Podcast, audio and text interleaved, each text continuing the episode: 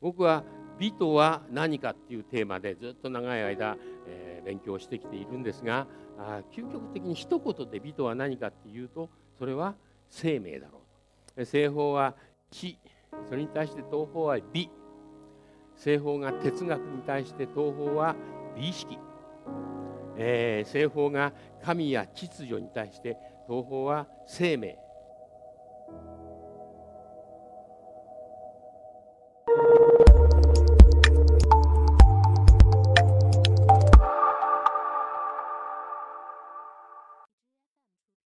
えー、アジアの東方の思想についてお話ししてみ、えー、ようと思います。のこの地図こういう地図ご覧になったことないと思いますがダイマキシオンマップって言いまして、えー、リチャード・バックミンスター・フラーってアメリカの大変優れた建築家があ考えた地図の書き方です。ここに日本があって中国がありますね。それからインドが飛び出していて、えー、これがヨーロッパです。地中海があります。大きなアフリカがありますね。赤い丸はおおよその赤道の位置です、えー、一番あの旧の一番太陽の近い赤道の位置ですニューヨークがアメリカ大陸があって、えー、ニューヨークカナダ南米ですね北極はここにあります、えー、これをこっちの方をウエスト西といいあっちの上の方を東東方こちらの東方の文化と西方の文化これが違うというふうにみんな当たり前に言ってますけど本当に違うのかどうのどうなのかどうして違いが出てきたのかどこが違うのか5,000年から5,500年万年前5,500万年前ですねに起こった大事件地球に起こった大事件があります。それは、えー、プレートというその、えー、昔一つの大きな、えー、陸地が大きな陸地があったんですね。この陸地があの移動してバラバラになって、えー、形を変えるわけです衝突し始めるわけですね。当たるこの地中海もっと大きかった地中海がぎゅーっと押し詰められて小さな陸の中の海、えー、地中海っていうのは大地の中の海でしょ？あの言葉通りに大地の真ん中に海が閉じ込められてしまった。そしてインドがここにぶつかることによってえ大きなヒマラヤ山脈だとかができる。地球にこぶみたいなものが盛り上がってできたんですね。もちろん、えー、ここで起こった地球上の出来事がその後、えー、東方と西方の個性的な文化を作り上げる大きな力になるんですね。まあ、大体今でもですよ1年間に20センチ毎年毎年にこれぐらいあのこのインドはぐんぐんぐんぐんこう動いています。ですから常に、まあ、四川省とか、えー、中国のさまざまなところで地震が起こってますよね。それは毎日毎日こう、えー、地球があの縮まっているここで衝突しているからなんですね。えー、ですからこの黄色い点線に囲んだところはあなんとなくここは東の文化圏と西の文化圏この2つが見えてきたぞと思います。これは「生」と書いてありますがこうプラス側この自然の持つプラス要因それを生きるという言葉に置いています。面白いですねあの上の西の文化と下の西の文化と東の文化この辺りにさまざまな生と死非常に生き生きとした生命をこう燃え立たせるような要素とそれからこれでもかこれでもかって自然が人間をやっつけようとする死の2つの要素が濃密にこう重なってるのが西の文化と地域と東の地域2つの文化圏を作ってるんですね。どうやらですね文化というのはあの激しいこう生と死の二律背反英語でアンティノミーというんですがその二律背反正反対のことがその文化を成長させるというふうに言えそうですね。人間と自然この二律背反それと、えー、まああ人間と自然と生と死の二律背反がこの大きな文化圏を作るに違いないとこのようにこう地中海を通じてたくさんの人が行き来して人間と人間が生き合う生き交うことによって人間と人間の会話が生み出す文化というのが非常に大事になるわけです。そこで哲学というのがギリシャの古代ギリシャの哲学という、ものが生まれてくるんじゃないかと思うんですね。アリストテレスは知こそ人間を証明するものだと言っていますけれどもその知というものそれがこのヨーロッパの文化の一番基本になります。でも中国を見ますと河川を中心として四川の文化長江の文化黄河の文化などというふうに文化が生まれてきますそして同時に中国の人たちが思い描くのはいつも山水ですね山であり川であり流れてくる滝でありとても中央ヨーロッパのように海を思い描くことはないですね。これはあの風水の象徴的なものですけれども山があってそして川が流れていて風水も河川といわゆる山いわゆる山水風水も山水というのが中心になる考え方ですねそしてここにあるのは海を通じた人と人との会話による文化ではなくて人と孤独な人が自然と会話をする自然と人間との間に生まれた文化それが中中国を中心とする東の文化だというふうに言ってもいいだろうと思います。僕は美とは何かっていうテーマでずっと長い間、えー、勉強してきているんですがあ究極的に一言で美とは何かっていうとそれは生命だろう命というものを美とイコールに考えると思っていますので、まあ、これを美の文化と言ってもいいだろう。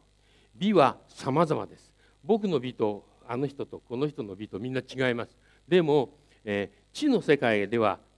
正しいのは一つです。混沌が7つの花をかけたら死んでしまう。じゃあ7つの花って何だろう？一体これは何なんだろう？これを僕は地だと言っていいんじゃないかと思う。え目で見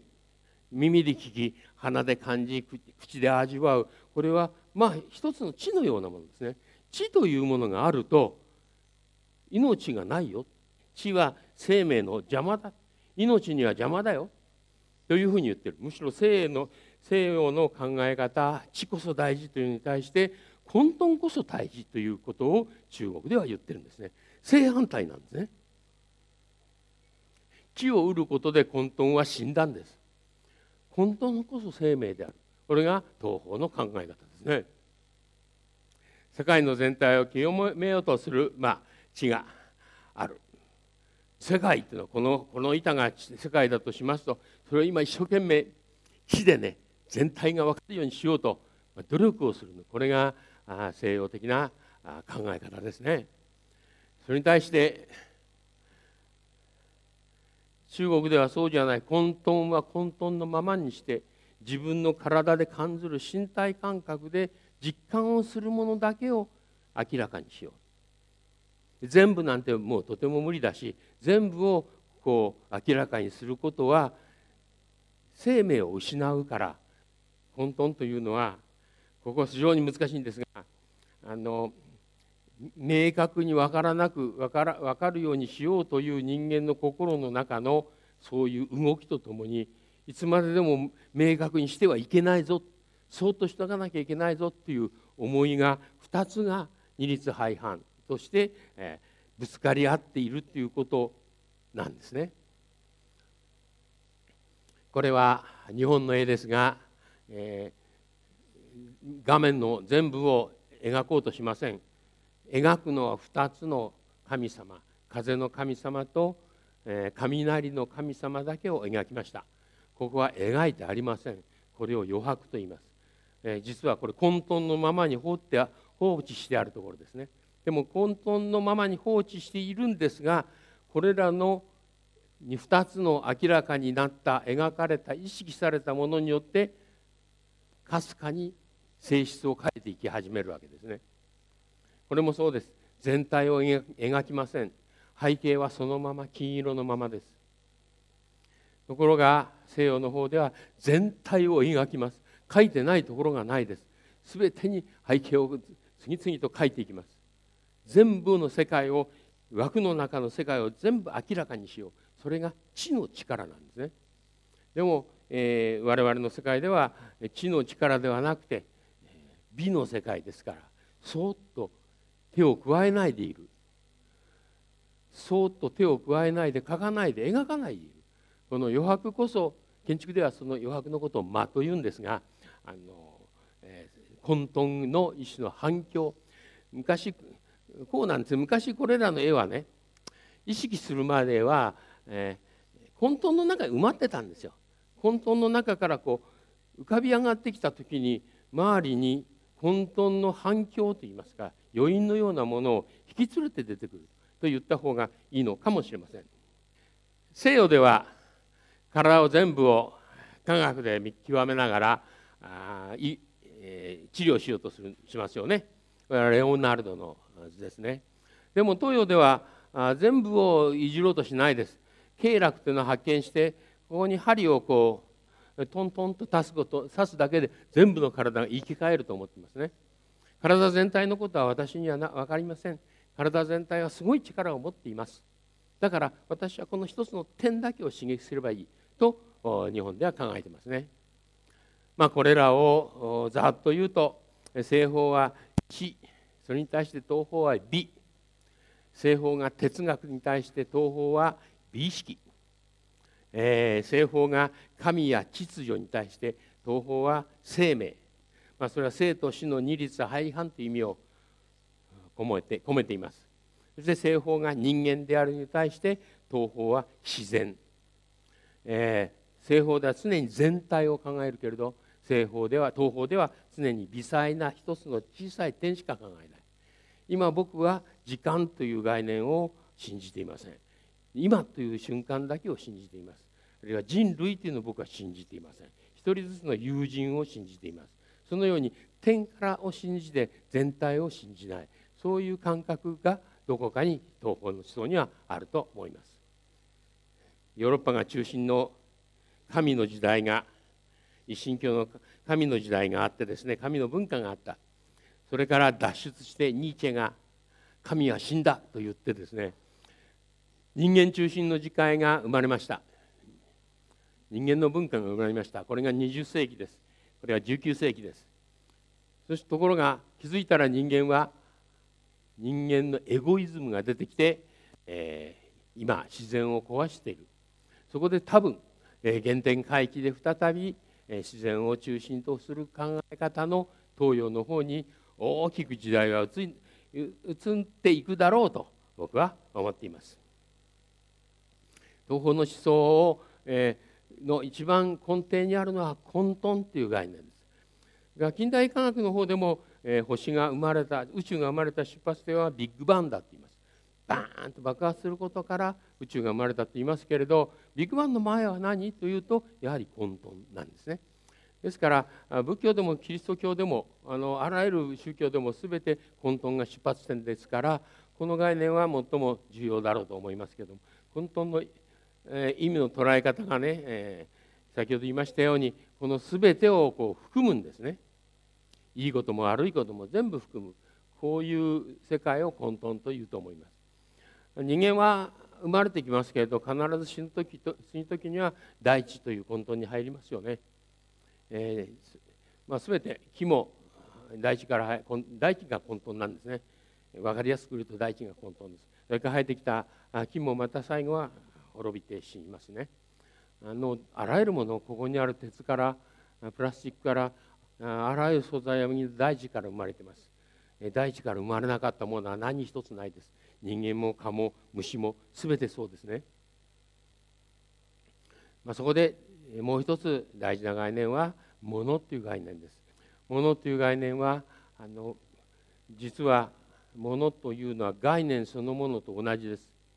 それから存在そのものを言いますし必ずものには意味がありますから意味とも同じ意味です。このように意味存在もの概念これらがみんな同じものとしてその第一という混沌からこう、えー、生まれていくんですね。全て概念っていうのはその中心の意味から発生しますからその周りは非常に曖昧なまんまになってしまいますものっていうのは全てそういう状態で登場してきます人間も人間という意味が出てくるんですけど人間という概念そのものは周りは曖昧です。